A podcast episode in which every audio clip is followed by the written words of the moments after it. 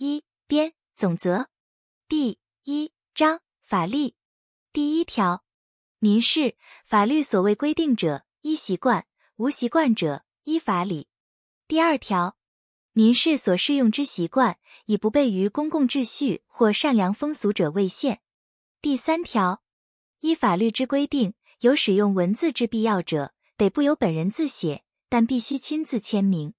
如有用印章代签名者，其盖章与签名生同等之效力。如以指印、识字或其他符号代签名者，在文件上经二人签名证明，亦与签名生同等之效力。第四条，关于一定之数量，同时以文字及号码表示者，其文字与号码有不符合时，如法院不能决定何者为当事人之原意，应以文字为准。第五条。关于一定之数量，以文字或号码为数次之表示者，其表示有不符合时，如法院不能决定何者为当事人之原意，应以最低额为准。第二章人第一节自然人第六条，人之权利能力始于出生，终于死亡。第七条，胎儿以将来非死产者为限，关于其个人利益之保护。是为既已出生。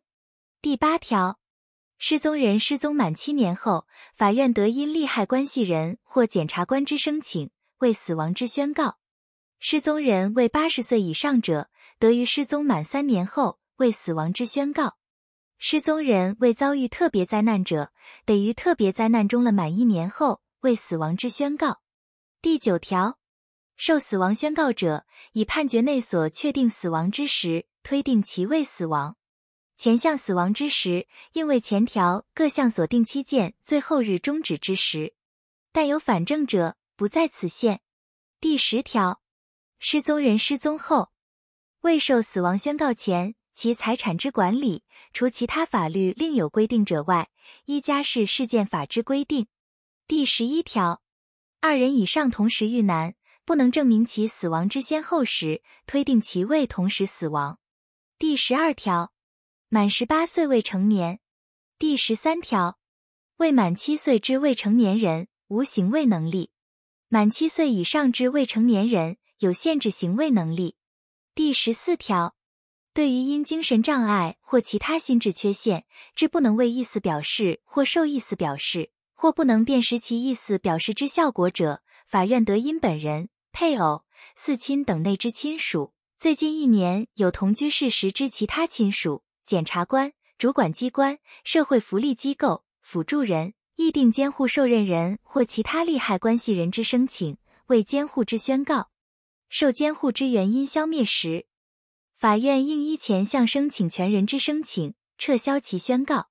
法院对于监护之申请，认为未达第一项之程度者，得依第十五条之一第一项规定，为辅助之宣告。受监护之原因消灭，而仍有辅助之必要者，法院得依第十五条之一第一项规定，变更为辅助之宣告。第十五条，受监护宣告之人无行为能力。第十五杠一条，对于因精神障碍或其他心智缺陷致其为意思表示或受意思表示，或辨识其意思表示效果之能力显有不足者，法院得因本人、配偶。四亲等内之亲属，最近一年有同居事实之其他亲属，检察官、主管机关或社会福利机构之申请，为辅助之宣告，受辅助之原因消灭时，法院应依前项申请权人之申请，撤销其宣告。受辅助宣告之人有受监护之必要者，法院得依第十四条第一项规定，变更为监护之宣告。第十五杠二条。受辅助宣告之人未下列行为时，应经辅助人同意，但纯获法律上利益或依其年龄及身份、日常生活所必须者，不在此限：一、为独资、合伙营业或为法人之负责人；二、为消费借贷、消费寄托、保证、赠与或信托；三、为诉讼行为；四、为和解、调解、调处或签订仲裁契约；五。为不动产、船舶、航空器、汽车或其他重要财产之处分设定负担、买卖、租赁或借贷；六、为遗产分割、遗赠、抛弃继承权或其他相关权利。七、法院依前条申请权人或辅助人之申请所指定之其他行为。第七十八条至第八十三条规定，于未依前项规定得辅助人同意之情形，准用之。第八十五条规定，与辅助人同意受辅助宣告之人为第一项第一款行为时，准用之。第一项所列应经同意之行为，无损害受辅助宣告之人利益之余，而辅助人仍不为同意时，受辅助宣告之人的进行申请法院许可后未至。第十六条，权利能力及行为能力不得抛弃。第十七条，自由不得抛弃。自由之限制，以不悖于公共秩序或善良风俗者为限。第十八条，人格权受侵害时，得请求法院除去其侵害；有受侵害之余时，得请求防止之。前项情形，以法律有特别规定者为限，得请求损害赔偿或慰抚金。第十九条，姓名权受侵害者，得请求法院除去其侵害，并得请求损害赔偿。第二十条，依一定事实，足任以久住之意思，住于一定之地域者，即未设定其住所于该地。一人同时不得有两住所。第二十一条，无行为能力人及限制行为能力人以其法定代理人之住所为住所。第二十二条，遇有下列情形之一，其居所是为住所：一、住所无可考者；二、在我国无住所者。但依法需依住所地法者，不在此限。第二十三条，因特定行为选定居所者，关于其行为视为住所。第二十四条，依一定事实，足任以废止之意思离去其住所者，即为废止其住所。第二节法人第一款通则第二十五条，法人非依本法或其他法律之规定，不得成立。第二十六条，法人于法令限制内有享受权利负担义务之能力，但专属于自然人之权利义务不在此限。第二十七条，法人应设董事，董事有数人者，法人事务之执行，除章程另有规定外，取决于全体董事过半数之同意。董事就法人一切事务对外代表法人。董事有数人者，除章程另有规定外。各董事均得代表法人，对于董事代表权所加之限制，不得对抗善意第三人。法人得设监察人，监察法人事务之执行。监察人有数人者，除章程另有规定外，各监察人均得单独行使监察权。第二十八条，法人对于其董事或其他有代表权之人因执行职务所加于他人之损害，与该行为人连带负赔偿之责任。第二十九条，法人以其主事务所之所在地位住所。第三十条，法人非经向主管机关登记，不得成立。第三十一条，法人登记后有应登记之事项而不登记，或已登记之事项有变更而不为变更之登记者，不得以其事项对抗第三人。第三十二条，受设立许可之法人，其业务属于主管机关监督。主管机关的检查其财产状况及其有无违反许可条件与其他法律之规定。第三十三条，受设立许可法人之董事或监察人不遵主管机关监督之命令或妨碍其检查者，得处以五千元以下之罚款。前项董事或监察人违反法令或章程，足以危害公益或法人之利益者，主管机关得请求法院解除其职务。并为其他必要之处置。第三十四条，法人违反设立许可之条件者，主管机关的撤销其许可。第三十五条，法人之财产不能清偿债务时，董事应即向法院申请破产；不为前项申请，致法人之债权人受损害时，有过失之董事应负赔偿责任；其有二人以上时，应连带负责。第三十六条。法人之目的或其行为有违反法律、公共秩序或善良风俗者，法院得因主管机关、检察官或利害关系人之请求，宣告解散。第三十七条，法人解散后，其财产之清算由董事为之，但其章程有特别规定或总会另有决议者，不在此限。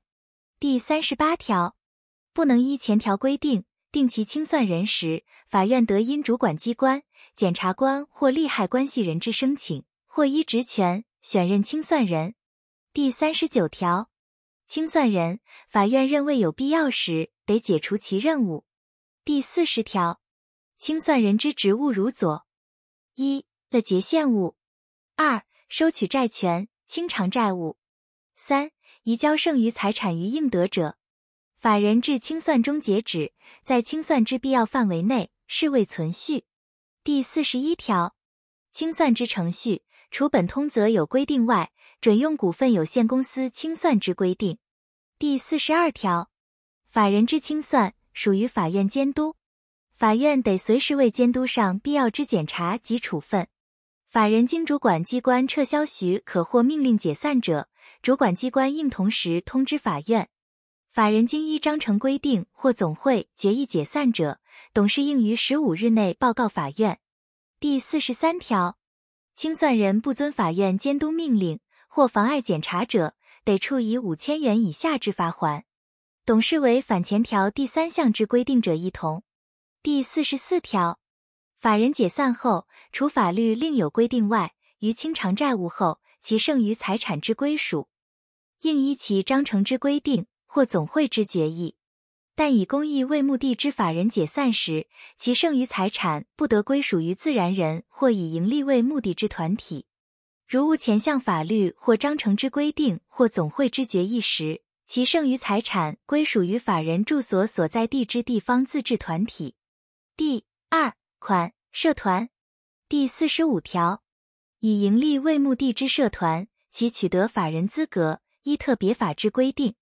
第四十六条，以公益为目的之社团，于登记前应得主管机关之许可。第四十七条，设立社团者，应订定章程，其应记载之事项如左：一、目的；二、名称；三、董事之人数。任期及任免，设有监察人者，其人数、任期及任免。